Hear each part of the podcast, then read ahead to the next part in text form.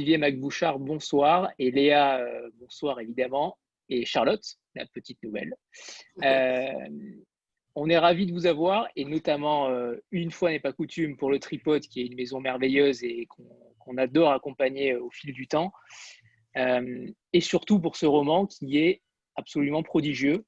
Euh, on va en parler tout à l'heure, mais avant ça, euh, Olivier, est-ce qu'on pourrait parler déjà de vous, de votre parcours et comment êtes-vous arrivé à être, écrivain pour, pour concocter ce, premier roman?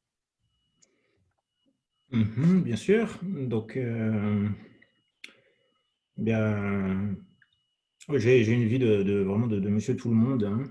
Euh, quand, enfin, quand j'étais petit, par, mes études, etc., j'avais toujours eu envie d'écrire, mais je n'avais jamais franchi le pas. Euh, je n'étais jamais senti capable. Ou, euh, les écrivains, pour moi, c'était un, nuage inatteignable.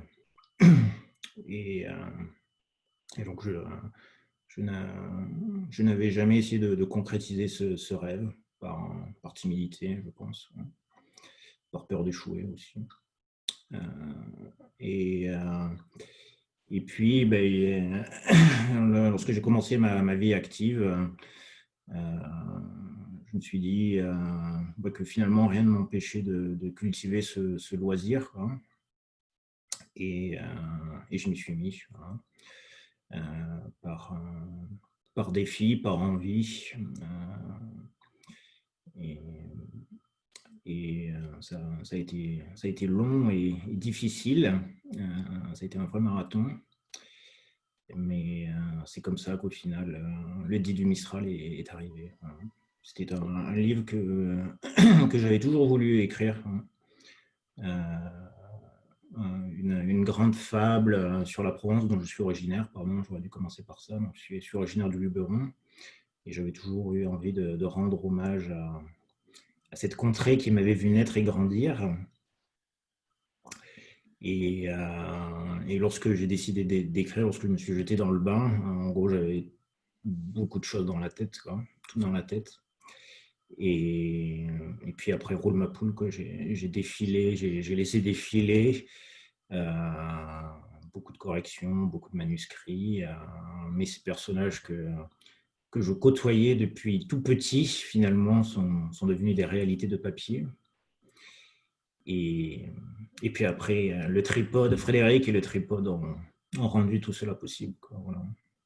Alors justement, c'est grâce à eux qu'aujourd'hui vous avez vous avez tout ça entre les mains. Alors justement, est-ce que c'est votre euh, réel premier roman ou est-ce que vous avez déjà écrit auparavant? Est-ce que vous avez vous aviez déjà concocté quelques textes euh, en dehors du dit Mistral, qui est entre guillemets votre livre fondateur, on peut le dire ainsi. quand j'étais en cinquième, euh, justement, euh, pour épouser cette carrière d'écrivain, je m'étais lancé dans un, dans un premier roman, le, tout premier. Donc, ça avait des airs de Les cinq cousins mènent l'enquête ou euh, Michel à la montagne. je l'avais rendu à mon professeur de français qui m'avait félicité, qui m'a dit que c'était très bien. Mais euh, ben, entre ça et le dit du Mistral, ben, il n'y a rien eu. Voilà. Donc, en effet, on peut considérer que c'est le, tout premier. Justement, sur votre, sur votre façon d'écrire, euh, comment vous vous y êtes pris? Est-ce que vous aviez établi une sorte de routine euh, quotidienne? J'imagine que vous avez donc un travail à côté pour l'instant et que voilà, vous, pour l'instant, vous n'envisagez pas forcément de faire ça à plein temps. Ou c'était un rêve, une sorte de rêve? Ça, reste un rêve. Voilà. Ben en fait, c'est assez marrant parce que la finalité et la méthode sont finalement assez euh, liées. Euh, des, je me lève le matin et je suis quelqu'un de, assez porté sur l'imaginaire, le créatif. Et le matin, je suis, on va dire que l'imaginaire, l'inspiration frappe à la porte. Donc, euh, sous la douche et au petit déjeuner, j'ai plein d'idées. Euh, donc, je les note dans un, petit carnet noir. Euh, je les écris. Et puis, pendant la journée, pendant la, pendant la vraie vie, je les laisse un peu mûrir. Je, me dis, ah ben ça, ça, ça c'était drôlement bien. C'est une très bonne idée. Puis d'autres, au contraire, tu dis, oh là là, j'aurais mieux fait de, boire mon café avant parce que ça mène nulle part. Et puis la journée s'écoule comme ça. Et le soir, euh, après manger, euh, euh, j'aime beaucoup la nuit. J'aime beaucoup la nuit. Je suis quelqu'un d'assez nocturne. Donc chaque soir, après dîner, je me consacre une à deux heures, voire trois, s'il y a matière. Et ce, que ce à quoi j'ai pensé, je le transforme en, texte, en ligne. Et c'est comme ça, au jour le jour, euh, que se construit l'histoire. Et je ne, je me relie absolument pas, par, peur de voir à quel point c'est mauvais de m'arrêter en cours de route. Et lorsque je mets ce que j'estime le point final, euh, j'imprime tout. Et après, c'est un combat de boxe. que Je, je rature, je déchire, je remonte, je redescends, je change, je fais la chasse aux répétitions, etc. Et de manuscrit, de, de tapuscrit en tapuscrit, au final, apparaît, euh, apparaît la, la bête. La bête, la bestiole. Aurore? Alors bonjour. Merci à vous euh, pour cette conférence ce soir. C'est toujours avec un grand plaisir que je peux suivre les auteurs et les maisons d'édition grâce au VLIL organisé par euh, notre ami Anthony. Alors, euh, ma question, ça serait la suivante. Je voudrais savoir si vous avez un écrivain phare ou un livre en particulier qui vous a donné envie d'écrire, quelque chose qui a été le point de démarrage où vous vous êtes dit là, c'est ça que je veux faire, je vais être écrivain. Merci. Mmh.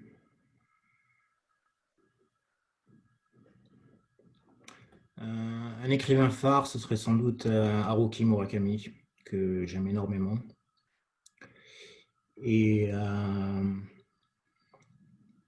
Et pas Henri Bosco? Surprenant. Hmm. En fait, c'est oui, Henri Bosco ou, ou Giono. Donc, si, si, on, si, on, si, on, y va de manière chronologique, euh, il y aurait Henri Bosco et, et Giono au, collège, parce que forcément, euh, ce sont des, personnes très présentes quand vous grandissez à, Apt. Euh, mais après, au fur de, l'adolescence et de, de, la vie adulte, je dirais Murakami avec Kafka sur le rivage, parce qu'il y a vraiment le, sentiment de la, portée de l'imaginaire et du voyage intérieur sont, sont assez sont, très fortes, bien évidemment. Et enfin, je vais vous faire un troisième choix, euh, assez lié à San Francisco d'ailleurs, c'est Jack London, euh, avec euh, Call of the Wild. en français, c'est l'appel de la forêt. donc Jack London a, vécu à, San Francisco et en relisant Call of the Wild et en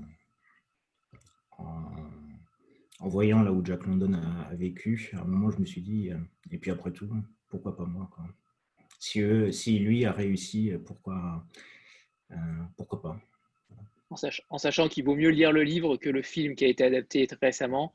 Oui, voilà, c'est dit. Euh, Stéphanie? Oui, vous m'entendez? Oui. C'est bon. Euh, alors, euh, moi, j'ai fini votre livre euh, cet après-midi et en fait, je l'ai commencé hier et j'étais vraiment passionnée par ma lecture parce que on rentre dans un monde vraiment qu'on n'a pas l'habitude de fréquenter forcément en littérature et c'est ça qui est dépaysant et en même temps, on reconnaît des choses parce que moi, je connais très bien cette région que vous décrivez du Luberon. Enfin voilà, bref, ce que je voulais vous demander, c'est quel est votre rapport au territoire, c'est-à-dire en fait, là, c'est très ancré dans un, dans un espace euh, géographique euh, très identifiable. Euh, et donc, ça suppose, bon, vous, avez dit que vous êtes, que vous êtes originaire de, de, la Provence, mais quand on, quand on s'intéresse à un territoire, c'est pas seulement un espace, c'est aussi donc des habitudes de vie, un climat, une langue, des traditions, des légendes. Voilà, donc comment on appréhende tout ça? Et euh, du coup, euh, est-ce que vous pourriez écrire sur un autre euh, territoire que celui-là? Et aussi, quel est votre rapport au territoire en général? C'est-à-dire, est-ce que vous voyagez beaucoup? Par exemple, là, vous êtes au Québec Et donc, est-ce que ça veut dire que bah, voilà, vous avez l'habitude de, beaucoup voyager, d'appréhender des territoires différents, variés, qu'on pourrait retrouver dans des romans après? Et j'ai une question subsidiaire, je suis désolée de faire vraiment très long. Mais j'ai discuté cet après-midi avec un écrivain québécois, donc que, bah, que, que, tout le monde connaît ici. C'est donc Michel, je trouve plus son nom, c'est horrible. Michel Jean, Michel Jean. Voilà, et donc il est québécois et il m'a dit, mais alors cet écrivain que vous rencontrez ce soir, il a un, il a un nom Inou, Mac. Et donc, il voulait savoir si vous étiez un Inou provençal. Voilà. Pardon euh, hein? Parce qu'il m'a dit, un, un, Inou, c'est-à-dire c'est une tribu, euh, enfin c'est des autochtones euh, donc au Canada. Et donc, il a reconnu dans Mac, en fait, un nom Inou, apparemment. Et donc, ça l'a interpellé. Il avait très envie de lire votre livre. Donc, je me demandais quel était dans tout ça votre rapport euh, à bah, pourquoi vous êtes à Québec? Ça ne me regarde pas directement, je suis d'accord, mais est-ce que vous avez l'habitude des voyages? Est-ce que. Enfin, je vous laisse répondre peut-être parce que là, je crois que j'ai trop parlé. Non, non, je vous en prie. bon, alors, déjà, je, je pense qu'il y a une incompréhension parce que moi, je suis à San Francisco. Hein. Euh.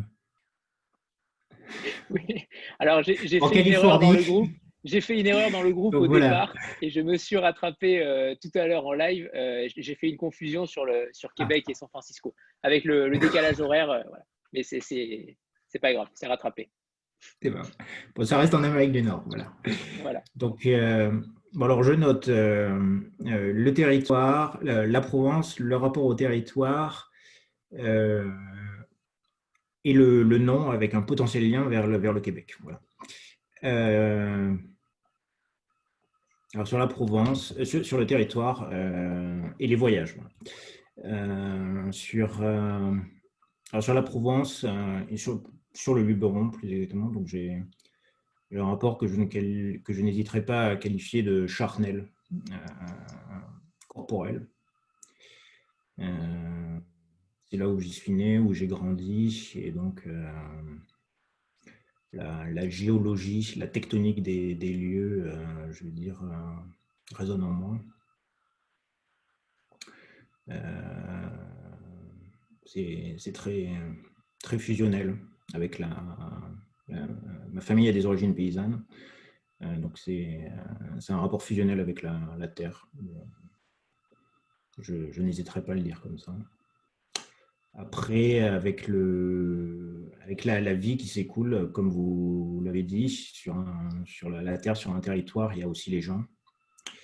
Et Luberon, c'est une, une destination carte postale, c'est vrai. Euh, on pense au champ de lavande, etc. Mais il y a aussi les, les, gens qui vivent au jour le jour, enfin 365 jours par an. Les 10 mois euh, qui ne sont pas euh, juillet-août et qui ont une, euh, qui ont une langue, enfin le provençal, et aussi une industrie, euh, une, vraie culture. Et euh, c'est, ce sont des, des, des, gens, une, une, langue, une histoire que, à, laquelle je pense j'ai voulu rendre hommage dans, dans mon livre pour moi, c'était indissociable de. C'était impensable de, dissocier la, terre et les gens qui faisaient vivre ce territoire. Donc, je, voulais rendre hommage aux deux, euh, en espérant avoir euh, trouvé les mots justes. Donc, euh, de prendre la carte postale et d'écrire des, avec justesse ce roman derrière. et sur le fait de pouvoir écrire? Sur le fait de devoir écrire euh, sur euh, un autre territoire? Oui. Euh, c'est une, une, question auquel je vais apporter deux réponses.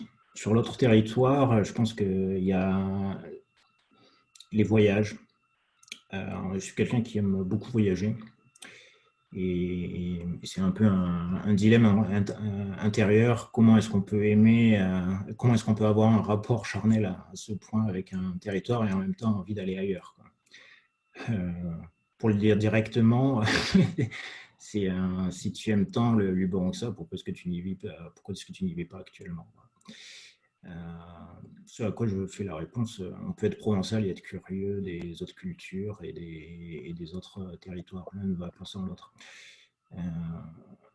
L'exclusivité ne veut, pas dire chauvinisme ou égoïsme. Euh,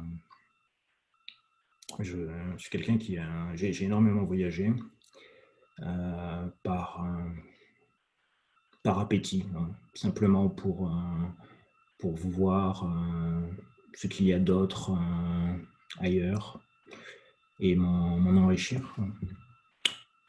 Et bien, Corto Maltese dit, euh, je crois que c'est, je crois c'est dans Fable de Venise. Euh, il dit euh, Venise, j'adore cette ville, mais Venise me rend paresseux. ce qui est vrai. Dès que je suis dans le, dans le Luberon, je n'arrive plus à écrire une ligne. Je passe mon temps à randonner et je, ne fais plus rien d'autre. donc, si, peut-être est-ce que c'est cet équilibre-là de, prise de recul. Et euh, sur le fait d'écrire sur un autre territoire, euh, c'est pas l'envie qui m'en manque, euh, mais euh, se poserait la, question, je n'ai pas encore trouvé de réponse, se poserait la, question de la légitimité.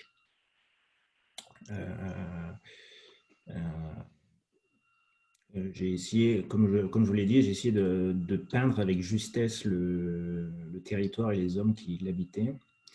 Et je, pense que j'avais une certaine légitimité à cela. Euh, aujourd'hui, euh, j'ai d'autres idées de romans sur, euh, sur le Luberon, mais aussi sur d'autres territoires, et je, je, n'ai pas encore franchi le pas. Je dirais, qui suis-je pour écrire sur, enfin, sur l'Alaska, par exemple Qui suis-je, ou sur la Californie? Qui, qui suis-je pour pour écrire là-dessus. Euh, voilà, c'est une question ouverte et je n'ai pas encore franchi le pas. Donc, euh. Et pour le Québec, donc euh, j'ai une partie de ma famille au Québec voilà, qui, qui tiennent un restaurant à Montréal. Donc c'est le seul lien logique.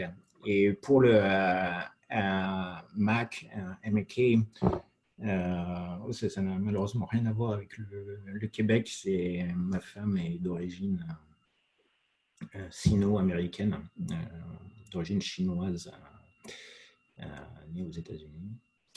Et donc, nous avons mis les deux noms à côté. Comme mon nom tout seul est d'une banalité foudroyante, euh, j'ai trouvé que, et puis, euh, je, trouvais, je trouvais que c'était assez sympa de, de créer un nom euh, entre les, avec les, les deux sources. Cela étant, Bouchard est aussi un nom, un nom québécois, canadien en tout cas, donc ça, fait, ça se recoupe une fois de plus. Hein. Finalement, il faudra peut-être faire des recherches. Et, je reviens justement sur la question du territoire. Vous avez évoqué donc que vous, allez, vous avez des idées sur le Luberon et d'autres territoires. Donc ça veut vraiment dire que votre force de frappe en tant qu'écrivain, c'est véritablement d'écrire sur la nature, sur un territoire, et non pas, euh, et non pas autre chose. Vous allez vraiment avoir cet angle de vue euh, précis sur chaque roman. En tout cas, c'est ce que vous vous êtes fixé. C'est fortement probable, oui. parce que euh, je suis en face, je, suis face d'une page blanche. je ferme les yeux, je suis un, peu comme un acteur. Je me projette dans un lieu et j'essaie euh, d'entendre ce qu'il y a à entendre, d'écouter ce qu'il y a à écouter, de, voir ce qu'il y a à voir. Et une fois que je me suis transposé dans ce lieu, je, peux commencer à écrire. Donc on va dire que je serai un, acteur géographique. D'accord. Amandine? Euh, Oui, moi ma question, ça va peut-être plus aller à Léa, c'est comment la rencontre s'est faite ah, Couper le micro. Ton micro s'est coupé, Amandine? Euh, La question, c'était euh, comment la rencontre s'était faite entre euh, Olivier et l'édition Le Tripod ben, alors moi, comme je suis arrivée en janvier au Tripod, je n'ai pas rencontré Olivier. Je l'ai vu beaucoup en vidéo et on se parle beaucoup en ce moment, mais je ne l'ai jamais rencontré. Mais Charlotte était là pour la rencontre. je pense qu'Olivier c'est plus. En fait, il a tout simplement envoyé le manuscrit à Frédéric par mail qui a lu assez rapidement, je crois. Hein. Ça a été très vite euh, le choix. Il nous a fait lire euh, à moi et au reste de l'équipe aussi. Euh, et ça, a été assez évident pour tout le monde qu'il fallait qu'on qu'on accueille ce texte dans notre catalogue. Et, et ouais, ça s'est fait comme ça. Et puis on a rencontré Olivier, je ne sais plus exactement quand, en fin d'année, je crois les derniers jours de décembre. Euh. Ouais, c'est ça. Qui était euh, de passage à Paris et qui nous a fait le plaisir de venir dans nos bureaux pour nous rencontrer euh, en chair et en os. Et voilà, ça s'est fait tout simplement comme ça. Et là, tu aurais pu arriver une dizaine de jours avant pour le rencontrer. Hein. Mais les premiers jours où je suis arrivée, on en parlait. Et, et la première chose que m'a dit Frédéric, c'est bon, tu as plein de livres à lire et tu as plein de choses sur lesquelles tu vas travailler, mais lis en priorité le dit du Mistral. Et je pense que je peux le dire, mais je, le premier souvenir que j'ai au Tripod, c'est Frédéric et Geoffrey, donc euh, quelqu'un qui était dans l'équipe du Tripod avant, qui parle de la scène du repas. S'il y en a qui sont déjà arrivés jusqu'à cette scène, qui est, euh, je pense, une scène, euh, une des plus généreuses du roman et, des plus savoureuses, pardon pour le mauvais jeu de mots. Et ils parlaient de cette scène et ils en ont parlé pendant 20 minutes et je me disais, mais où est-ce que je suis tombée Ça va être génial de lire ce livre et donc je l'ai lu dans la foulée aussi. Donc au final, je l'ai manqué, mais c'était bien de commencer comme ça aussi. Et avant de parler peut-être de la scène du souper, c'est le prologue qui pour moi est un pur, un pur bonheur. On en parlera peut-être tout à l'heure s'il y a une question là-dessus, mais le prologue, il est, il est totalement, euh, il est d'une poésie assez, assez dingue quand même. On a rarement vu un, premier roman avec une telle poésie d'entrée sur les 15 premières pages. En tout cas, moi, j'en ai jamais vu. Euh, Martine? Olivier. Alors, euh, comme mes petits camarades, j'ai adoré votre roman. Euh, je l'ai trouvé proprement envoûtant. Je crois qu'il n'y a pas d'autre mot. et ce qui m'a beaucoup plu dans votre roman, c'est le, l'entremêlement de l'intrigue principale, de la grande histoire avec Hannibal, les, les, fables de Provence. Et je voulais savoir si dès le départ vous aviez cette idée-là d'entremêler comme ça différents, différents types de récits ou si c'est venu progressivement au fur et à mesure de votre réflexion.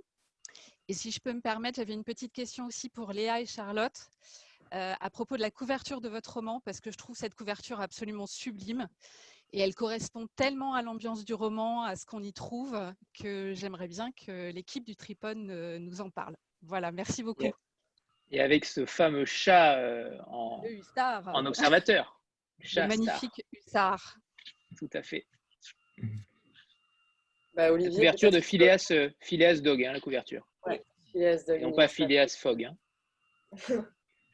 Olivier, si tu veux parler un peu de la couverture, euh, commencer. je commence par la couverture, ok. Euh... Eh ben, écoutez, quand, quand j'ai envoyé mon, mon manuscrit à, à Frédéric, euh, j'avais une idée euh, assez précise de, la couverture. Je voulais qu'il y ait euh, une montagne et un chat devant. J'étais allé sur Photoshop, je m'étais amusé, j'avais tout préparé. Et j'ai envoyé le tout à Frédéric, un beau PDF. Et Frédéric me dit, pour, pour revenir sur la, question précédente, je l'ai envoyé comme ça on, va, on va bien voir ce qui se passe. C'était un samedi matin à San Francisco. Et euh, le lundi matin, je me réveille, euh, j'ouvre mes emails et poum, mail de Frédéric. Monsieur, euh, je ne sais pas, comment il avait tourné ça? Je ne sais pas si vous voulez me parler, mais moi j'ai bien envie de vous parler, voici mon téléphone. On reconnaît bien la Frédéric. Ils ont répondu Vraiment totalement inattendu parce que je n'y attendais pas. Je ne m'attendais pas à un retour aussi positif et aussi rapide. Et donc, j'envoie, on commence à échanger avec Frédéric. Frédéric me dit euh, euh, OK pour le, concept du chat et de la montagne sur la couverture. OK. Mais par contre, votre Photoshop, bon, ça ne va pas le faire. Quoi. bon. Et, on commence à échanger, on dit hein, ce chat, cette montagne, cette montagne, ce chat. On n'arrivait pas trop à se mettre d'accord parce que Frédéric est quelqu'un de têtu et moi je suis quelqu'un de aussi têtu que lui. Et, et puis c'est ma femme euh, qui m'a dit euh, mais, mais laisse-lui la main libre parce que tu es, allé chercher cet éditeur parce que justement il faisait des couvertures magnifiques et tu essaies d'imposer euh, ça. Donc laisse-lui laisse-lui un peu la main libre. Et dit, très bien. Et, Frédéric a, pris la main, il a dit, bah, écoutez, moi je connais un collectif d'artistes, euh, on va leur proposer feuille blanche. Vous lisez le livre et vous réagissez. Quoi. Feuille blanche, copie blanche. Et il y, a 40 artistes, je crois. Et euh, c'est comme ça que euh, petit à petit, les 40 couvertures sont, sont tombées. Et et à un moment, euh, Frédéric m'appelle, il me dit il y en a une qui vient de tomber, il faut que, faut que tu la vois. Quoi. Ok. Alors, on, se connecte. Et euh, la couverture de, de Phileas Dog est apparue. Et euh, aucune hésitation. Il y a tout là-dedans. Il y a Van Gogh, il y a la Provence. il, y a, Pagnol derrière. Il y a les ombres. Ouais. Il y a tout. Il y a, le chat, il y a la montagne, il y a les ombres, il y a les couleurs. Il y a... Euh, c'est, une couverture, moi, je, que je pourrais imprimer et la mettre au-dessus de mon lit. on est nombreux à, l'avoir dit euh, justement dans le, chat et, la conversation. Et je crois que l'artiste, euh, si Béa le, confirme aussi, l'artiste fait des, affiches et les vend sur son site, sur Instagram, je crois. Voilà. Si jamais, voilà, c'est envisageable. Je ne sais pas si vous aviez répondu à la question de Total de Martine. Non? Euh, Léa et Charles, vous voulez rajouter vous C'est la, question vous était adressée pour la couverture, donc j'ai un peu mordu, euh, désolé. Euh, non, c'était juste pour le donc ce collectif d'artistes. En fait, c'est ça s'appelle donc les 400 coups parce que c'est le tripode qui a commencé ça il y a quelques années. En fait, c'est 20 artistes sérigraphes à qui on propose chaque année un livre illustrer et on leur donne toujours carte blanche. Et ils vont nous proposer donc 20 sérigraphies, d'où les 400 coups, puisque c'est sur 20 ans, donc 20, ouais, 20 400, voilà, les 400 coups. Et, euh, et on s'était dit justement que c'était une belle occasion. Enfin, on a choisi le dit du Mistral cette année pour euh, ce collectif. Euh, avec quand même, si je me souviens, on leur avait demandé de faire apparaître le hussard sur, sur leur sérigraphie. Et donc voilà, on en a reçu plusieurs comme ça, et c'est vraiment celle de Phileas Dog euh, qui a été pour tout le monde euh, le premier choix euh, pour la couverture. Voilà. Une belle réussite. Béa Et donc Pardon, pardon Olivier, allez-y, allez-y. Non, non, allez-y, vas-y Béa, je je ne sais pas si Martine n'avait pas posé une question avant la question de la couverture. Enfin, je ne veux pas passer devant, mais. Il, me semble. Oui, il me semble. Voilà, on va peut-être la laisser finir alors. Euh, et donc, Martine? Pardon. Euh, pour la oui, première partie. Oui, c'est ça, sur, la, sur l'entremêlement des, différents types de récits. Est-ce que c'était présent euh, dès le départ quand vous avez commencé à écrire ou est-ce que ça vous est venu au fur et à mesure? C'était dès, le départ, c'était un, prérequis. j'avais, j'avais, j'avais deux envies. Euh, c'était tout d'abord de, raconter une, euh, une fable, hein, une, une, belle histoire hein, avec, le, avec le, ton d'un conteur euh, empreint de, de poésie. Hein, par, par, par, par, hommage à la, à la, région, à cette, cette tradition orale qu'il y a en Provence. J'avais vraiment envie de ça. Et, en même temps, j'avais envie vraiment d'entremêler euh, euh, le réel et l'imaginaire, euh, le présent et le passé des, gens du quotidien. Je pense que le, mieux, c'est le, meilleur moyen de le décrire, c'est j'avais vraiment envie de décrire des gens qui vivent là-bas, des Monsieur Tout le Monde, euh, des Monsieur Tout le Monde du Luberon, avec de l'autre côté des, personnages euh, mythiques euh, un peu qui, faisaient partie de la mythologie et en même temps qui font partie de ce, terroir. Et je pense le. Alors là, je vais, je vais, je vais raconter un peu l'énigme, désolé, mais très rapidement. Donc, il y, a, un personnage qui s'appelle la femme calcaire. Et euh, lorsque j'ai. C'était vraiment dès le début. J'ai retrouvé le, premier manuscrit que j'avais écrit. Donc, c'était juste une page sur Word. Et euh, dans les. Dans les 15 premières lignes apparaît euh, celle qui s'appelait alors Madame Calcaire. Et j'avais vraiment envie de, fusionner ce, nom entre euh, quelqu'un du quotidien et un, dieu, une déesse, euh, quelqu'un qui venait de la mythologie et qui en même temps qui avait partie liée, qui avait maille avec ce, terroir. Hein. Et, après que cela, s'entremêle et puis qu'on n'arrive plus vraiment à distinguer le, vrai du faux pour de, construire un monde dans lequel on avait envie de plonger et d'y rester un peu au final. Alors, à chaque fois, ça se passe comme ça, c'est-à-dire qu'on se laisse emporter par le, flot de, belles choses et on oublie le pitch du livre. Euh, c'est-à-dire qu'il y en a certains qui ne l'ont pas lu. Donc, est-ce qu'on pourrait expliquer, euh, Léa, Charlotte ou Olivier, euh, le, pitch, le pitch du livre sur les, sur les 30 premières pages? Je pense qu'on a déjà l'idée plutôt générale. Bah, Olivier, je pense que c'est à toi de parler de ton livre. Nous, on en parle assez. Je suis super mauvais pour pitcher. Euh, bon. Euh, donc. Euh,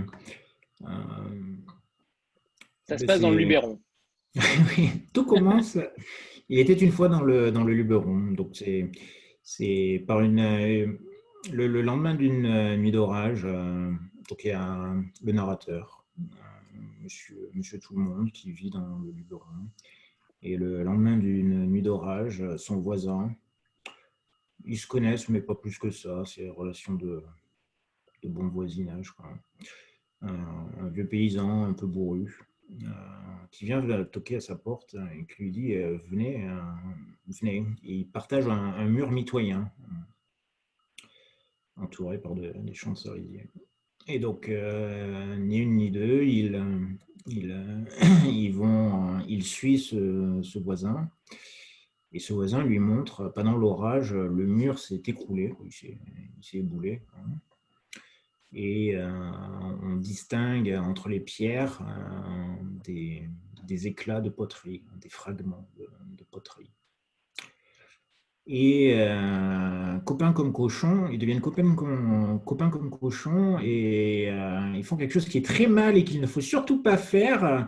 Ils décident de faire des fouilles clandestines. Donc ils décident de creuser par eux-mêmes en se disant si on appelle les autorités, euh, on va plus être chez nous. Hein. On sait quand ça commence et on ne sait pas quand ça finit. Exactement. Voilà, c'est ça, c'est ça qu'il dit. C'est comme les travaux de la salle de bain. Et, euh, et il commence à creuser pour essayer de comprendre d'où est-ce que ça sort, cette poterie, est-ce qu'il y a quelque chose dessous? On n'en est même pas sûr. Hein. Et, euh, euh, il découvre que ces fragments de poterie n'ont aucun sens dans le monde actuel, contemporain. C'est de la poterie, voilà, c'est de la terre glaise. Et par contre, bah, ces mêmes fragments de poterie euh, dans le monde euh, ancien, euh, quelques mètres de terre plus bas, étaient la, clé de voûte d'un monde, d'un monde dans lequel nos ancêtres vivaient, un monde empreint de magie et de poésie. Et pour retrouver, pour, pour arriver à sauver le monde moderne, pour arriver à sauver le monde dans lequel ils vivent aujourd'hui, pour euh, arriver à lui donner du sens, euh, ils vont devoir euh, sauver, utiliser ces, poteries. Super. Léa et Charlotte, est-ce que vous validez mon pitch? Bah, Franchement, oui, c'est très bien. oui, oui, mais après, voilà. Donc le pitch est là, et après, ce qu'on pourrait rajouter, c'est que on ne va pas révéler euh, tout ce qui reste de l'énigme, mais c'est aussi un beau, très beau roman sur la transmission sur ce qui nous reste des légendes, du territoire sur lequel on est, et aussi un très beau roman sur l'amitié, parce que comme tu l'as dit, ils deviennent copains sur, comme cochons, mais ils sont très différents, ils ont tous les deux des histoires différentes qui se recoupent sur certaines choses qui sont assez belles et, et très émouvantes aussi. Donc ça, c'était pour le pitch plus global. Et il y a un chat. Voilà. Un. Il vit sa vie. Qui observe. Béa oui, alors bonsoir Olivier, puis bonsoir à nouveau à tous. Euh, je n'ai pas tout à fait terminé de lire votre livre et pour ce que j'en ai lu, je suis à peu près aux deux tiers. Merci, parce que c'est un livre qui est absolument magnifique. Euh, moi, j'aime les contes, j'aime les légendes, euh, donc là, je suis servie. j'aime l'archéologie, donc je suis servie. Je ne connais pas le Luberon, mais ça ne donne qu'une envie, c'est d'y aller. Vraiment, là, il n'y a plus le choix. Donc déjà, avant ma question, voilà, je voulais vous remercier, remercier le Tripode aussi pour leur travail parce qu'ils vous ont fait confiance, ils ont aimé vos textes et ça a permis de l'éditer. Donc ça, c'est chouette. ma question est par rapport un peu au titre, mais plus globalement par rapport à, à la Provence, puisqu'on parle du dit du Mistral. Euh, on a dans le texte, euh, en début de chapitre, des citations ou parfois dans le texte en lui-même des extraits, en, tout cas des expressions euh, en provençal. comment s'est fait votre choix par rapport à cette langue-là, ce dialecte? Une petite question de curiosité, est-ce que vous vous le parlez couramment? Est-ce que vous avez fait le choix? Est-ce qu'il existe des éditeurs qui éditent en dialecte locaux est-ce que c'est quelque chose que vous avez envisagé? Voilà, j'ai une question générale sur la langue provençale. Euh, comment vous avez travaillé là-dessus sur ce livre? Alors, euh, euh, tout d'abord, je, tiens. merci de, me, dire merci, hein, ça, me, touche. Hein. Je suis content de, de, pouvoir vous avoir enchanté pendant vos quelques heures de, lecture. C'était mon, mon objectif. Hein.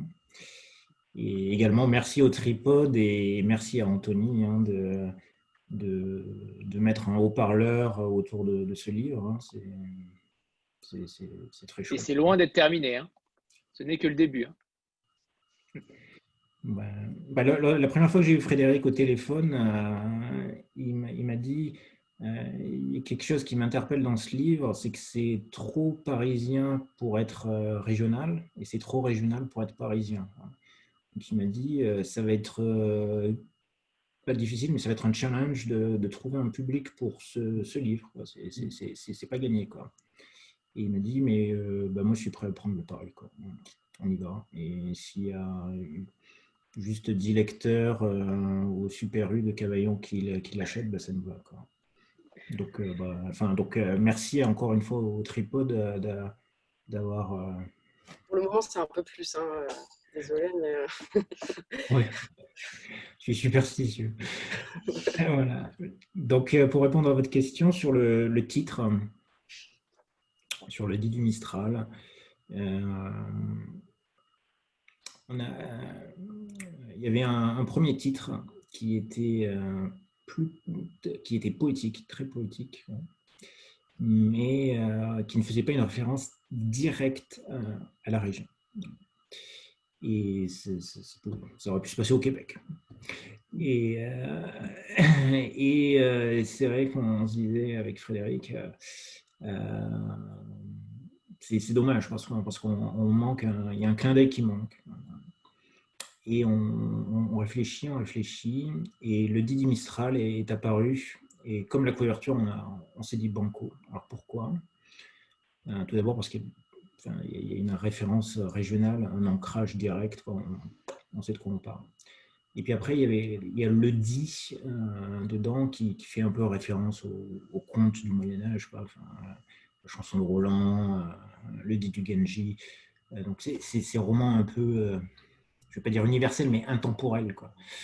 Et, ça, ça m'a plu, quoi, parce que euh, je voulais vraiment un, roman euh, qui commence euh, à l'heure des Gaulois et qui finisse après-demain.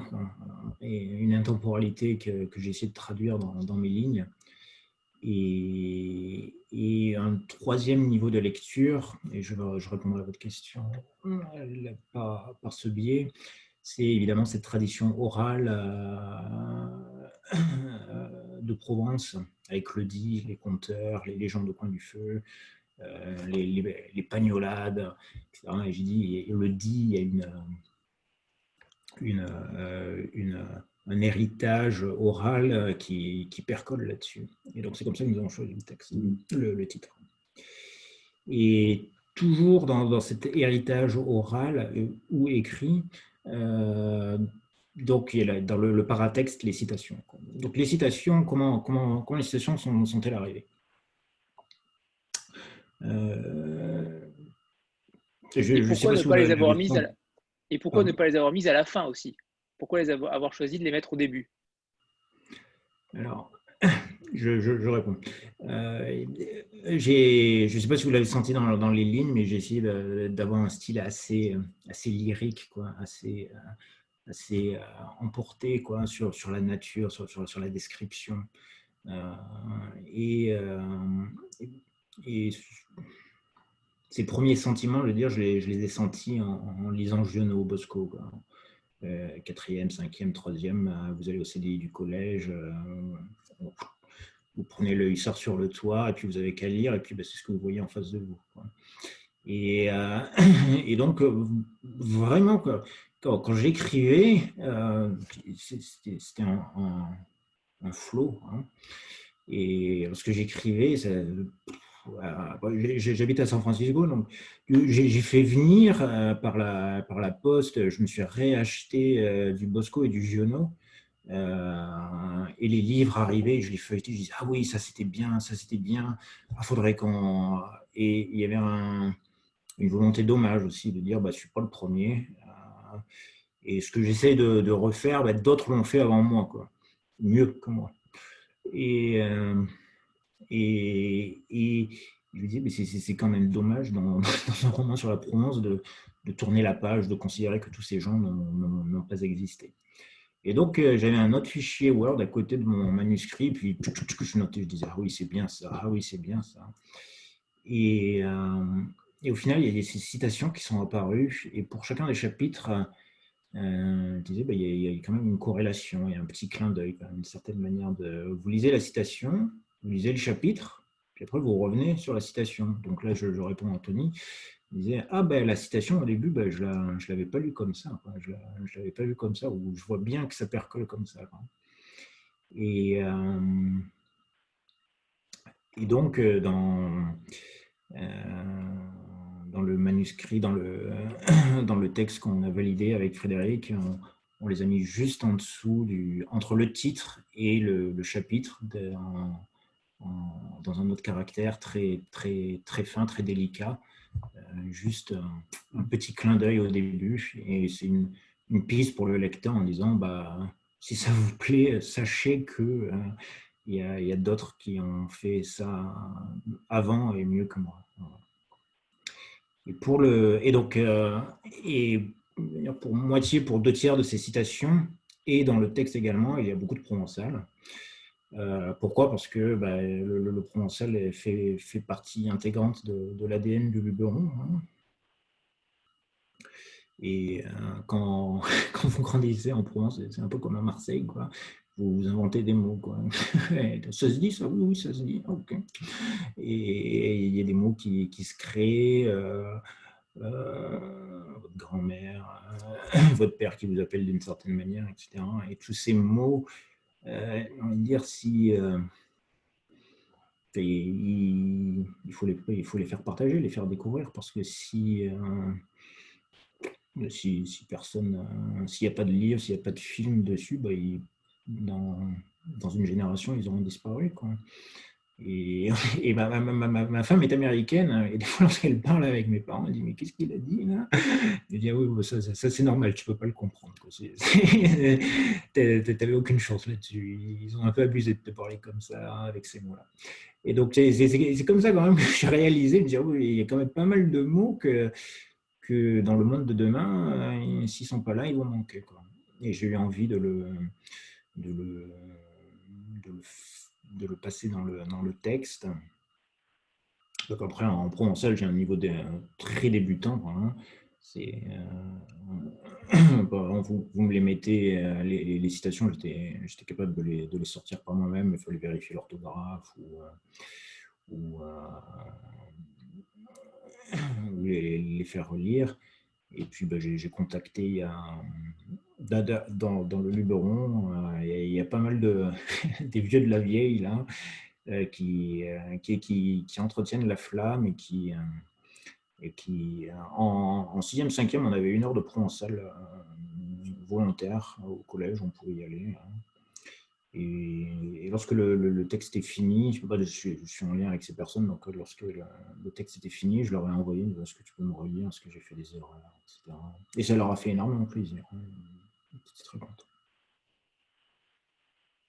Voilà.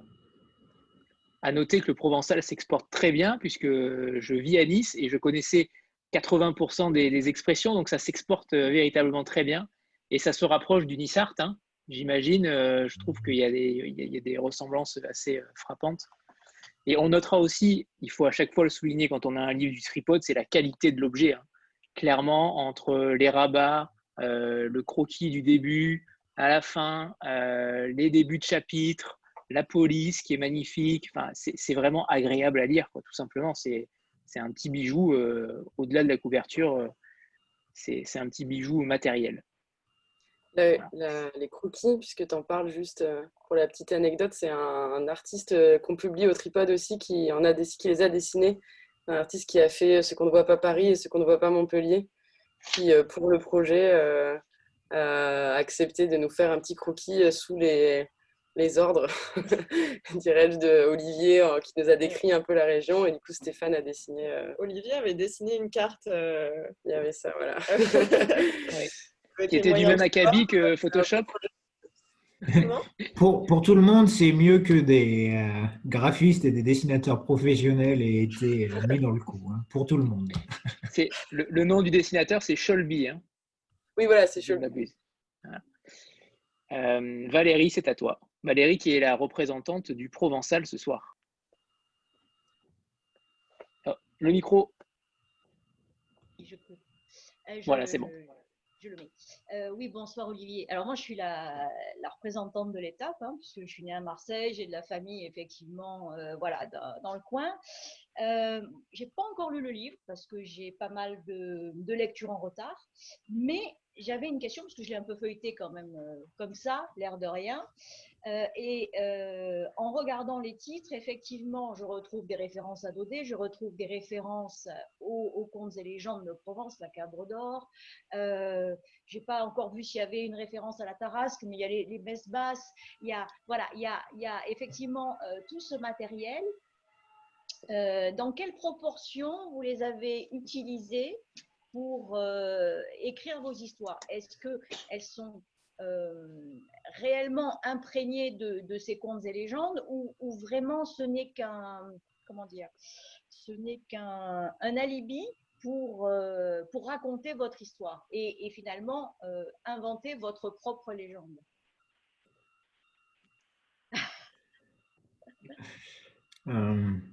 je vais reprendre votre question en la tordant un peu. Oui vous me posez la question, est-ce que les légendes sont un alibi pour raconter l'histoire? Je dirais plutôt que l'histoire est un alibi pour raconter les légendes. Je ne sais pas si j'ai répondu à votre question, mais en tout cas, voici ma réponse. Euh, non, mais il y avait. Pour moi, les, les, les, légendes, ce sont un peu comme des étoiles. Quoi. Elles, sont dans le, dans le ciel, vous les voyez, vous savez qu'elles sont présentes. Quoi. Et euh, elles, n'ont pas besoin de vous pour, euh, pour, pour vivre. Mais j'ai eu envie de, de, faire un peu une constellation entre euh, ces étoiles, un, petit tracé, et de, de, donner des, des, clins d'œil à droite et à gauche sur, sur ces légendes. Et après, sur, sur, le choix des légendes, il y avait des, il y avait des, il y avait celles que je connaissais au début et celles que j'ai euh, découvertes, celles que j'ai inventées aussi parfois. Euh, et euh, point et à la ligne, il y a aussi les, parties historiques. Donc je m'explique.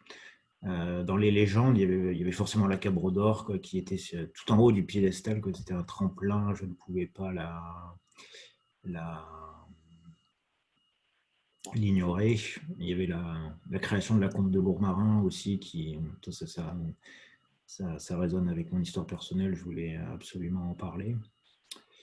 Et puis après, euh, j'ai pris quelques, quelques libertés, euh, donc le, prologue notamment. Donc là, c'est de mon cru, je, me suis un peu amusé.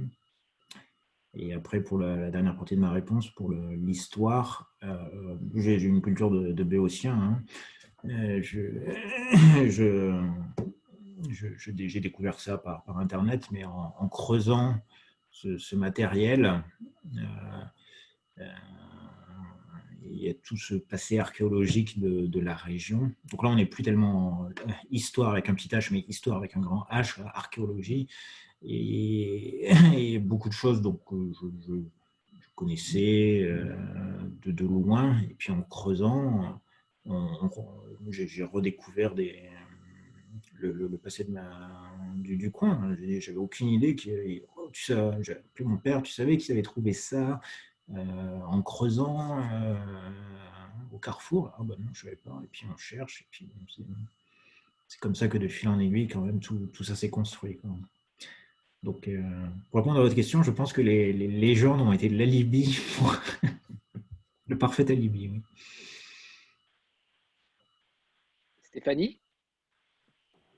Oui, alors je vous ai posé des questions tout à l'heure sur l'espace et maintenant j'aimerais bien vous poser une question sur l'aspect plutôt temporel. en fait, vous avez écrit une sorte de fable. Donc, une fable, par définition, c'est intemporel. Et il y a plusieurs mises en abîme parce que dans cette fable, il y a d'autres fables, enfin, il y a d'autres légendes, donc de la création du monde jusqu'à la Gaule, jusqu'à voilà, toutes les mythologies provençales ou autres.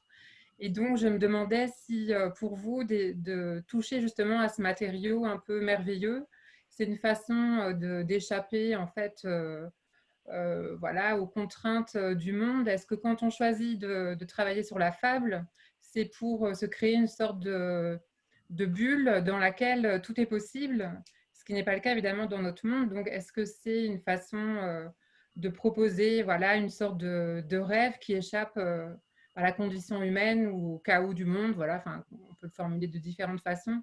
Est-ce que c'est ça votre, est-ce que c'est ça l'enjeu du dit du Mistral? Hmm. Vous avez deux heures. Bac de philo. Bam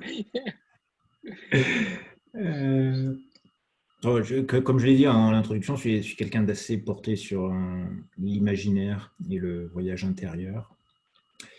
Et euh, j'ai. Donc il y avait vraiment cette part d'imaginaire que je voulais descendre et intégrer dans le, dans le réel. Après, euh, si je suis euh, d'accord avec le début de votre question, je ne suis pas forcément d'accord avec la fin, euh, dans le sens où j'ai eu envie d'ouvrir une, parenthèse pour vis-à-vis du, réel actuel. lorsque j'ai écrit ce livre, on peut dire quand même que les, les quelques dernières années, euh, sur le plan de l'actualité, tout n'était pas très folichon quand même. Et euh, on a une envie de se, de se protéger. vous vous réveillez le matin, vous lisez l'actualité. C'est pas super gai et quel monde est-on en train de, léguer à nos enfants Et donc il y avait cette volonté euh, d'ouvrir une parenthèse quand même pour le lecteur disons, euh, colle-toi dans ton canapé, euh, allume la cheminée, ou si vous êtes en été, euh, mettez-vous au bord de la piscine. Et mon, job en tant qu'écrivain, pendant 360 pages, je vais t'ouvrir une bulle, un monde enchanté où tu vas pouvoir te, couler. Laisse-toi prendre par la main et, et je vais te, te, te, faire découvrir un monde un monde enchanté. où les, personnages vont apparaître, disparaître, réapparaître. Et, et, tu, et toi, lecteur, tu vas fermer la dernière page et tu, Enfin, en tout cas, moi, écrivain, lorsque j'ai mis le point final et que j'ai dit au revoir à, mes protagonistes, à mes héros, j'ai écrasé une petite larme. Bon, ben, j'aurais bien aimé continuer à, les suivre encore un peu. Et donc, euh, je pense que c'est ça que j'ai eu envie de, créer pour le lecteur. Il ferme, la dernière page, il se dit, bah, ce monde, euh, j'y étais bien. Et, donc, pour, revenir sur votre question, j'ai vraiment eu envie de, créer cette parenthèse pour réenchanter le, le, réel, quoi. de prendre des éléments euh, mythologiques et les, décliner euh, dans, dans, le monde réel, dans la réalité, pour arriver à réenchanter euh, tout ça. J'avais vraiment envie que les gens prennent leur voiture, aillent dans le Luberon, et puis ah ben c'est lit, ah ben c'est ceci, ah ben c'est cela, et puis pas, pas, vraiment pour s'échapper, pas pour se soustraire, euh, mais plutôt pour, pour reprendre des forces et, euh, et, réenchanter le quotidien. Donc en fait, euh, en fait, un peu comme, comme La Fontaine dans qui dit, je pense que vous croyez vous aussi au pouvoir des fables, c'est-à-dire euh, mhm. divertir en fait le, lecteur. Euh, dans le pouvoir des fables, il dit euh, si Podane m'était compté, j'y prendrais un, je sais plus exactement les mots, j'y prendrais un plaisir extrême. Donc en fait, le but c'est le divertissement avant tout, c'est s'échapper, rêver et donc s'enchanter soi-même avec avec les mots.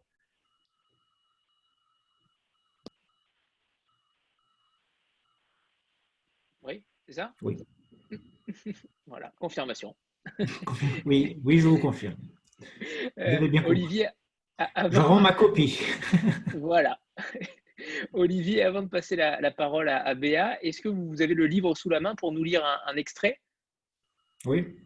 Je pense que le prologue est tout. Euh, ce le prologue j'imagine. Ouais, je sais pas si tout le prologue, ça va être long. Hein non, vous voulez tout le prologue? non, non, non, pas tout le prologue, mais pour donner un petit peu plus euh, l'eau à la bouche euh, à certains. Mais, mais, euh, ou alors, si vous avez un extrait préféré dans le livre, aussi, hein, sans problème. Je, m'exécute le prologue.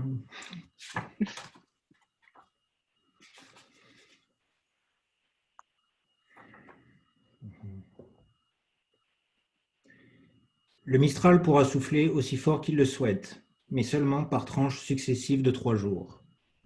1, 3, 6 ou 9, pas plus. Je m'explique. Si des nuages font mine de s'installer en haut du Moronègre, s'ils commencent à y déployer leur volute, alors le Mistral aura le droit de souffler. Il pourra souffler, mais attention, gentiment. Les gens l'appelleront alors le Mistralé. Si les nuages n'ont pas disparu au bout d'un jour, alors le Mistral aura le droit de souffler plus fort jusqu'à la fin du troisième jour. Quand je dis plus fort, je veux dire bourrasque et rafale. Les gens l'appelleront alors le rabat capéo, car il enlèvera les capes sur les épaules et les chapeaux vissés sur les têtes. Si, à la fin de ces trois jours, les nuages sont toujours là, alors il aura le droit d'y aller franco pour trois jours supplémentaires. Les gens l'appelleront alors le Mistralas. Il sera fort et méchant, obligeant les gens à rester chez eux, les volets clos, le temps qu'ils fassent la sale besogne. Si, à la fin de ces six jours au total, le beau temps complet n'est toujours pas revenu, alors le Mistral pourra souffler de toutes ses forces. Il aura carte blanche sur les cumulus pour trois jours de plus. Le ciel bleu devra impérativement être revenu au bout de ces neuf jours. Et les gens appelleront alors le Mistral par son titre de noblesse, son nom à rallonge, celui qu'on annonce dans les antichambres et qui retourne les portières, le broufounier des Mistrao. 1, 3, 6 ou 9. Le Mistral devra compter ses jours, il fera comme ça et pas autrement. Le bon Dieu ne répondit rien, approuvant en silence. Les quatre éléments le regardaient et le voyaient en train de faire tourner autour dans sa tête. Parfait, parfait. Là, je crois qu'on commence à tenir quelque chose. Oui, avec cette règle du 3, 6 ou 9, je pense qu'on tient le bon bout. Avec ce calcaire, cet ocre, ce calavon, et maintenant ce mistral, oui, ça commence à prendre forme, réfléchit-il à voix haute. Que le luberon soit, ordonna le Créateur, et le luberon fut. Bravo Olivier. Merci Olivier. Et beau, très bon passage. Très bon passage. euh, Béa, c'est à toi. Oui, merci Anthony. Euh, je voulais juste revenir sur ce que vous avez dit en réponse à Stéphanie. Je suis, euh, le pari est réussi. Quoi. Moi, j'ai été happée dès le début. Euh, pour moi, c'est vraiment un conte. Enfin, après, je suis un bon public là-dessus. Vraiment, j'aime ça. j'ai bossé aussi dans ce domaine-là. Enfin, on ne va pas raconter ma vie, mais vraiment, c'est réussi. je suis absolument happée par l'histoire que ce soit les passages de légende ou l'histoire plus contemporaine. Euh, vous avez une poésie, vous avez une manière d'écrire qui est absolument talentueuse, qu'on ne retrouve pas partout. Vraiment, c'est quelque chose d'unique. Et euh, d'ailleurs, là, ce soir, dans votre discours, vous me faites un peu penser à Monsieur Sekaya, c'est-à-dire que vous choisissez vraiment vos mots. Vous êtes euh, assez avare, en fait. Vous n'êtes pas voilà, prolixe forcément dans votre discours, mais toujours avec beaucoup de rigueur et de poésie. Euh, pour ceux qui ne l'ont pas lu, Monsieur Sekaya, c'est le voisin, un des, un des, deux voisins en fait, hein, qui va être dans l'histoire. Euh, et euh, moi, je me suis notée dans le livre, il commence vraiment à parler à la page 91, donc on est presque au premier tiers du livre. Et avant ça, il prononce que quelques mots ou des hochements de tête, mais il n'y a pas de grand discours avant cette page-là. Et, vraiment, je voulais vous remercier pour le talent que vous avez à, la, manière dont vous, vous, présentez vos personnages, ils ont des, caractéristiques très différentes, etc. Et c'est absolument fabuleux.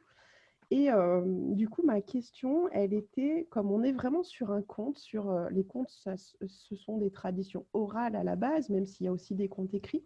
Est-ce que vous avez envisagé, avec le tripode notamment, le passage en livre audio ou la mise en scène dans un spectacle de votre livre ou quelque chose? Enfin voilà, c'est parce qu'il est fait aussi pour être raconté ce livre. La preuve, vous, avez, vous venez de, nous lire ce prologue qui est absolument superbe. Donc, est-ce que voilà, il y a une, deuxième vie qui est envisagée pour ce livre-là?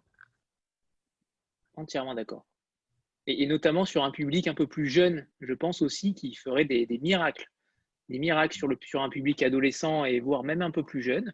ouais, je, trouve, ouais je trouve qu'il y a une belle poésie euh, de jeunesse.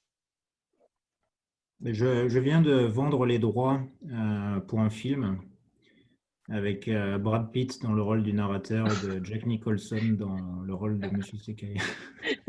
J'y ai cru, hein J'y ai cru. J'y ai cru. J'ai eu un moment de. Mais quand il a dit j'ai j'ai vendu les droits, je me suis dit hmm, peut-être pas. C'est trop personnel. non, euh, donc non, il n'y a pas de film. Euh, le livre audio, euh, bah, je ne sais pas, Léa ou Charlotte, peut-être, est-ce que vous, vous voulez en, parler? Bah, Pour, bah, pour l'instant, ceci est la seule et unique réalisation. Un, livre audio serait, une, je pense, une excellente chose.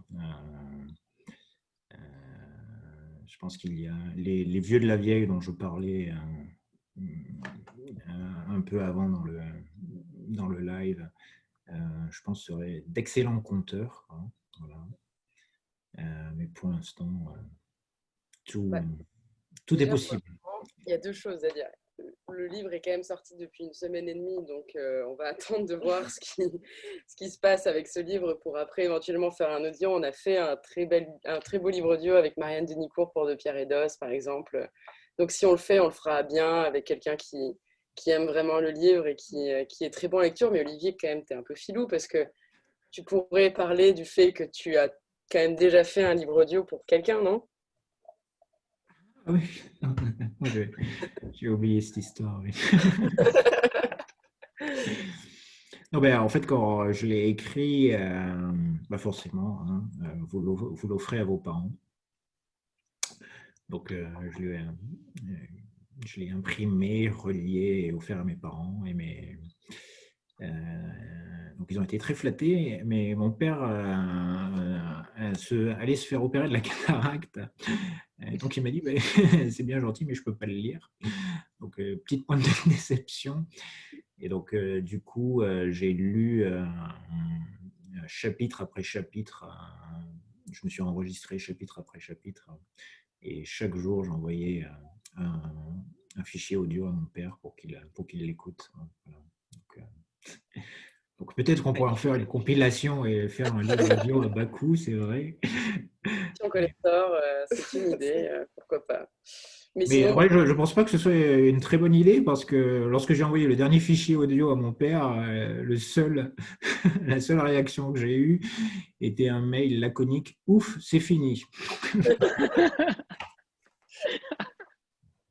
alors il faut demander à Philippe Cobert de le lire. André Dussolier. Ah, Cobert, il a l'accent. C'est vrai. Il a l'accent provençal. C'est vrai qu'il faut quelqu'un qui a l'accent provençal. Justement, je rebondis là-dessus sur le est-ce que le Luberon vous manque? Et la deuxième question, euh, comment le livre euh, va être accueilli là-bas? Est-ce qu'il y a un plus gros tirage dans le Luberon ou est-ce que euh, ce n'est pas forcément une question de, région Alors la question est-ce que le Luberon me manque? Bien évidemment. Hein. C'est le, mal du pays, forcément, oui, oui, tout à fait. Et après, euh, euh, sur le, tirage, euh, bon, ça, je ne sais pas, Léa, Charlotte, peut-être ce que vous pouvez, pouvez parler? Donc, le livre est sorti il y a, une semaine. Il est disponible là-bas. Les gens commencent à l'acheter. Est-ce qu'il va y avoir des rencontres là-bas? J'y serai début septembre. voilà. Pour, pour, des, pour des vacances personnelles et en même temps euh, rencontrer les, ceux qui veulent bien être rencontrés. Voilà. Ok. Stéphanie? Oui, moi j'ai encore une question sur euh, la langue qui est, euh, qui est, très riche et très régionale. Et, et du coup, je me demande comment vous avez travaillé. Est-ce que c'est des expressions que vous avez toujours entendues Est-ce que vous avez grandi là-bas? Est-ce que vous avez fait des listes de, mots parce que c'était des mots incontournables? Est-ce qu'il y a des expressions euh, typiques que vous avez cherché pour les mettre parce qu'elles sonnaient vraiment juste par rapport euh, au lieu où elles sont prononcées? Donc voilà, quel était le travail euh, sur la langue? Le travail sur la langue, donc j'ai tout d'abord il y avait l'histoire. Tout commence par l'histoire. Ensuite il y a les personnages et après, seulement après, naissent les, dialogues je crois que c'est Dickens qui disait euh, lorsque votre personnage naît, euh, il frappe à la porte. Et, ça, c'est vrai. Hein, parce que, euh, au début, M. Sekaya ne s'appelait pas M. Sekaya, etc. puis, vous le lisez, vous, le voyez sur le papier. Il n'est pas vraiment là. Hein. Et puis, jour après jour, ligne après ligne, vous changez les noms, pour changer les noms, changer l'âge, et à la fin, à un moment donné, il y a quelqu'un qui frappe à la porte et vous ouvrez et, votre personnage est en face de vous. Et une fois que vous avez ça, euh, ben, moi je, ferme les yeux et, et ce, ce, personnage se met à parler. Quoi. Et vous n'avez plus qu'à l'écouter. Et, et vous tapez le dialogue, et euh, après, vous relisez avec un gros stabilo et un gros marqueur noir. Et ça, est-ce que ça se dit Est-ce que, est que le, personnage qui est devant moi, il le dirait comme ça Si vous l'aurez écouté, comme un acteur, en fait. Ça, tu sais, c'est un peu faux, là. Là, tu l'as un peu faux, quoi. Ce, mot, je ne l'aurais pas dit comme ça. Ça ne se dit pas, là. Ça sonne faux, quoi. Et vous changez, et à un moment, ce mot qui était un écueil, qui était une faiblesse, euh, lorsqu'il est vraiment pensé, euh, ben, il devient une force. Ça devient des piliers de la scène. Et c'est comme ça, en travaillant, en retravaillant. Et euh, après, il y a quelques petits ajouts. Des fois, vous parlez, vous avez votre mère au téléphone, puis elle te balance une expression, ting Tu l'enregistres, tu dis, oh, celle-là, je la replacerai. mais ça, c'est plus sur le travail d'enrichissement. Avant, de, passer à une autre question, on a pour habitude de faire une, photo de groupe. donc, on va, on, va, la faire maintenant. Voilà. Comme ça, ce sera fait avant que j'oublie. Avec vos livres, ce sera encore mieux. Magnifique. Il y a beaucoup de livres hein, aujourd'hui. Hein. Super, c'est bon. Top. Euh, Olivier, j'ai pour habitude de faire une petite interview, euh, très courte, avec des phrases très simples.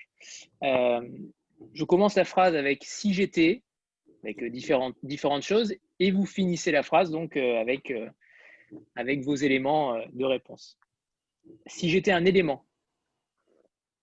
L'eau. Pourquoi? Parce que parce que quand vous êtes en Provence, la Provence est le plus bel endroit du monde, mais il n'y a pas d'eau. Euh, donc... ce qui est très bien dit dans le prologue, ce qui est merveilleusement bien dit dans le prologue. maintenant, c'est peut-être un peu moins vrai, mais je peux vous dire, euh, dans les années 80, les piscines, euh, on les comptait sur le doigt de la main. donc, celui qui avait une piscine, on peut, je peux vous dire, elle a été rentabilisée. Hein. Donc, la mer est à deux heures d'ici. donc, quand, quand j'étais gosse, l'eau que vous êtes coincé au, mois de juillet et août et qui crève de chaud, l'eau, ça m'a manqué. Donc, et puis, l'eau est un. L'eau, c'est mon élément totem. Quoi. Je, je, je, fais beaucoup de natation. Euh, c'est un élément dans lequel je, je me sens bien. Plus, plus, je suis plus à l'aise dans l'eau que sur la terre.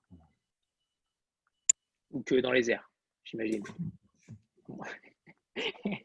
Si, dans les airs. si j'étais un auteur classique. Classique, c'est-à-dire euh, euh, Mort. Mort. euh, mort. Euh,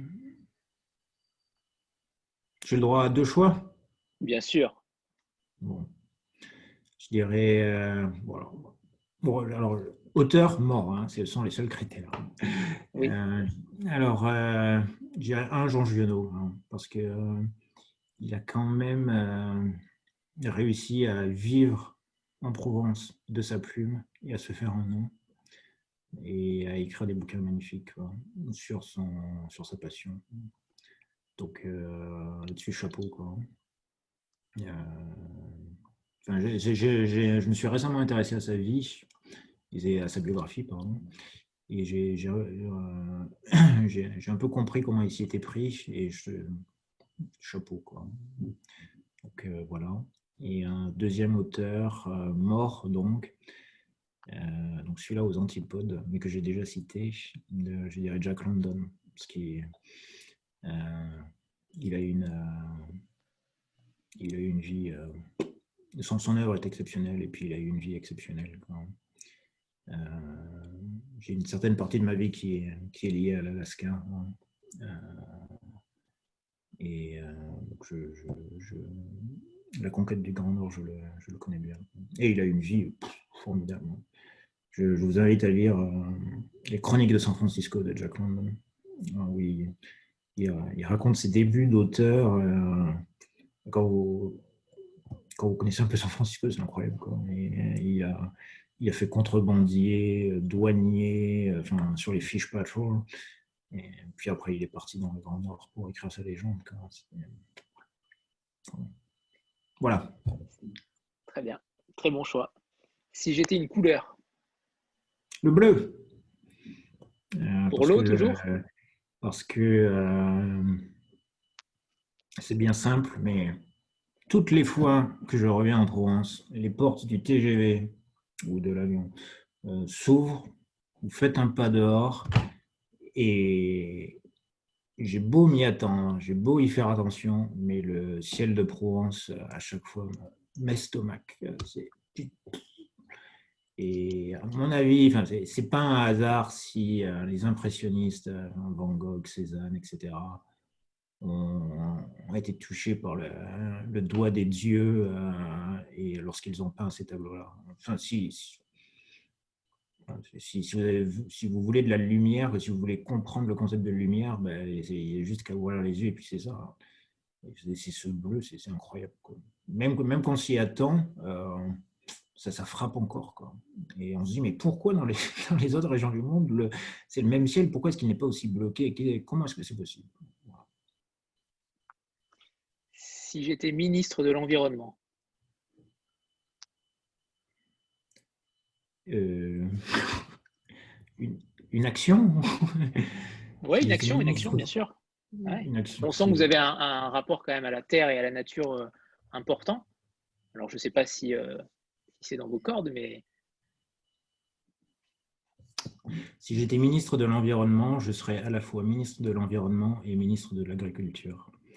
Euh, parce que euh, je viens d'une euh, famille paysanne et, ceux, qui, ceux qui ont le, on voit souvent l'agriculture et l'environnement comme deux mondes différents.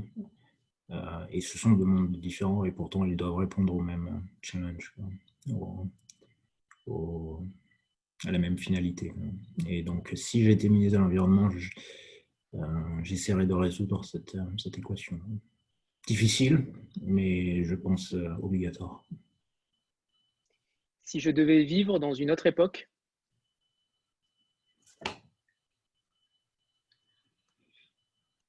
Allez, Gaulois.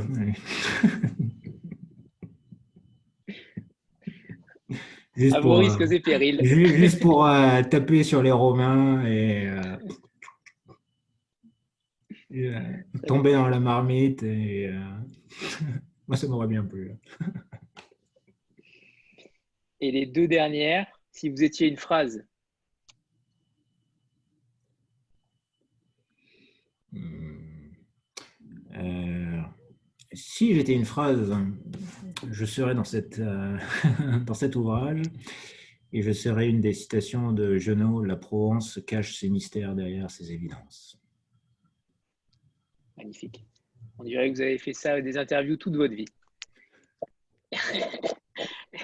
Et la dernière, euh, lorsque je serai dans la liste du Goncourt, parce que pour moi c'est une certitude, Euh,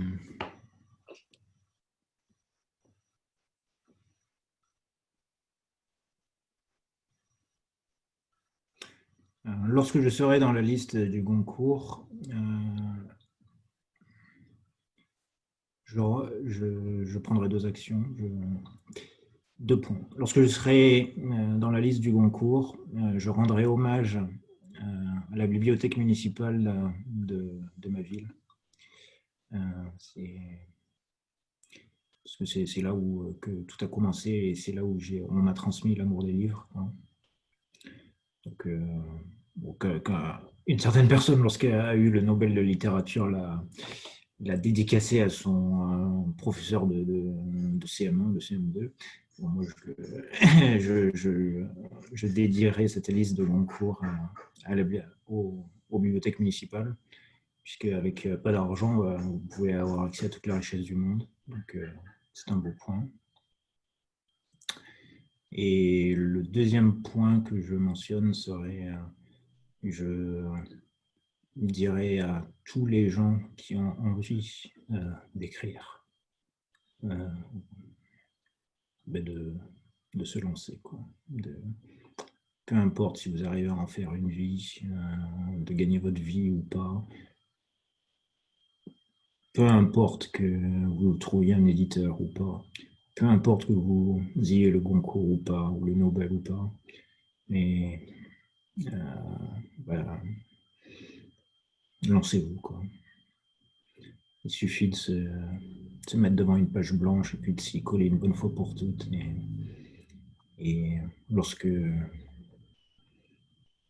lorsque ça commence, après, c'est une, une très belle aventure. Merci Olivier. C'est très émouvant. Euh, Stéphanie Oui, alors euh, passer après ça, euh, c'est vraiment pas facile parce qu'on aimerait rester suspendu à ces, à ces paroles. Mais ma dernière question, c'est, enfin, je me demandais quelle était la part de vous dans cette histoire parce qu'on ne peut pas s'empêcher de penser que peut-être le narrateur, c'est un peu vous. Et donc, est-ce qu'on, enfin, pas forcément, peut-être l'autre personnage aussi, enfin, mais est-ce que vous avez mis beaucoup de, votre histoire, de votre personnalité, de, vos éblouissements face à la Provence, par exemple Voilà, qu'est-ce qui, qu'est-ce qui reste de vous dans cette histoire? Je, n'ai plus la, formulation en tête qu'on voit généralement dans les films. Euh, toute personne qui se reconnaît ou qui a existé est purement fortuite. Donc, euh, je coupe court à toute poursuite judiciaire à ce niveau-là. Euh, je n'ai jamais creusé dans mon jardin pour faire des fouilles archéologiques. mais Sauf pour enterrer quelqu'un, mais ça, nous, le tairons.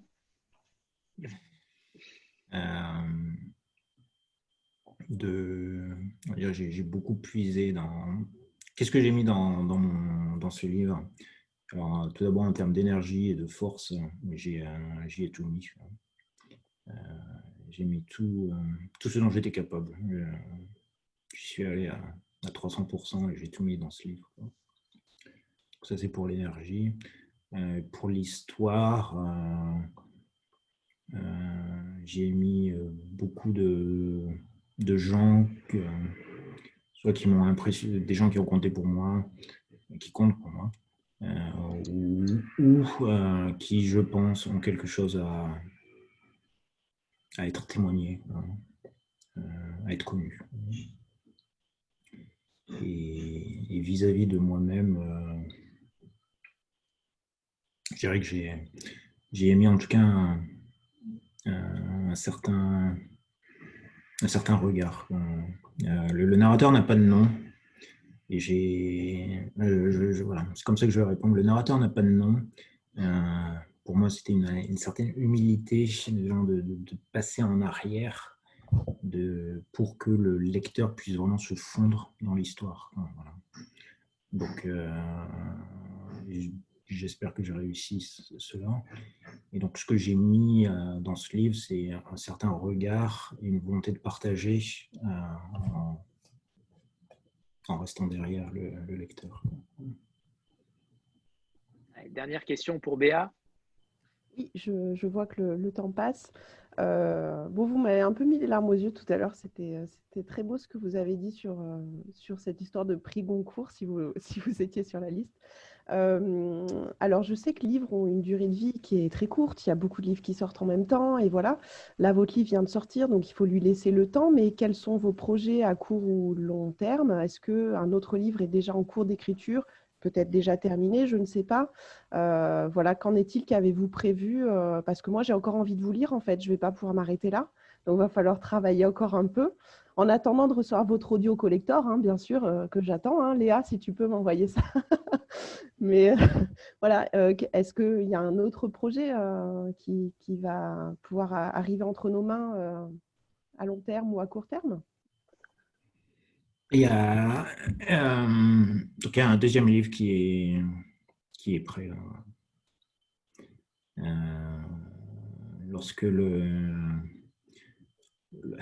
lorsque, lorsque le dit du Mistral a été imprimé, enfin, lorsqu'on a, lorsque Frédéric m'a dit bon, ben, c'est bon, ça y est, fini, terminé. Euh, j'avais, j'avais beaucoup d'histoires, j'avais une histoire qui me trottait dans la tête, et euh, qui toquait à la porte. Et, et c'est à ce moment-là que le coronavirus est arrivé et qui m'a confiné dans ma maison, euh, donc qui m'a donné beaucoup de temps libre. Euh, et j'ai dit, bon, ben, j'ai envie de me reposer parce que quand même écrire un, bouquin, c'est quand même assez éprouvant. Euh, mais je me suis dit, si tu l'écris pas maintenant, cette histoire, tu vas la perdre. Et donc, je suis reparti direct. Direct, et j'ai écrit cette histoire. Euh, et là, le, le squelette est terminé. Donc le, manuscrit est fini. Hein. Et maintenant on commence la, la, relecture, le match de boxe. Hein. De passer tout au tamis. Je, secoue le cerisier jusqu'à ce que tous les fruits entendent. Hein. dernière question pour. Pardon. Dernière question pour Valérie. Tout, simplement, euh, j'aimerais savoir, euh, Olivier, Léa, euh, à qui on envoie nos réactions si on veut échanger avec vous. Est-ce qu'on passe par Léa et puis est-ce qu'on vous, après Léa, vous retransmet les messages? Parce qu'on ne va pas non plus tous vous envoyer 25 000 emails, vous n'allez plus vous en sortir. voilà, si on a envie de, voilà, de réagir et, et de, de, vous dire du, le plus grand bien de toute façon d'une manière générale, mais vous posez des questions. Est-ce que il y aura possibilité et comment ça se passe euh, de, effectivement de vous transmettre ces, réflexions ou ces questions s'il y en a. Bah, nous, euh, au Tripod, vous pouvez nous envoyer soit sur Instagram, soit sur Facebook, soit il y a mon mail aussi que je peux vous mettre dans le chat. Euh, donc, dans tous les cas, c'est moi qui gère les trois. Donc, je serai ravie. Et en général, je passe à Olivier. On lui donne à peu près tout ce qui arrive. Et en général, il est assez content de voir. Donc, euh, vous pouvez nous envoyer et en général, euh, on lui donne tout. Super. Et on est toujours ravis d'avoir euh, des coups de cœur, même des réflexions. si ça ne fait pas l'unanimité chez tout le monde, au contraire, c'est chouette aussi d'avoir d'avoir des, des, différents sons de cloche. D'accord. Merci. Olivier, Léa, Charlotte, il est temps de nous quitter. Merci infiniment pour votre temps, Olivier, déjà. Euh, voilà, merci. On, c'était un moment un peu suspendu et un peu hors du temps, comme souvent au tripode, hein, il faut le dire. On a toujours des rencontres merveilleuses avec les auteurs ou, l'équipe du tripode. Euh, c'est une évidence, hein. ça, ne change pas, rien ne s'altère. Euh, donc merci à, tous les trois d'être venus, merci, merci à tout le monde, à tous les participants et voilà. Et je, pense je pense que le dit Mistral a un superbe avenir et on fera tout en tout cas à notre petite échelle pour pour que ce soit un, très beau livre et donner envie le plus possible aux gens de le lire. Voilà. Merci à tous. Merci. Merci beaucoup. Et à une prochaine, du coup, à tout le monde. Merci à vous. Salut tout le monde. Merci. Merci Olivier. Au revoir. Au revoir. Bon courage. Prenez soin de vous. Au revoir.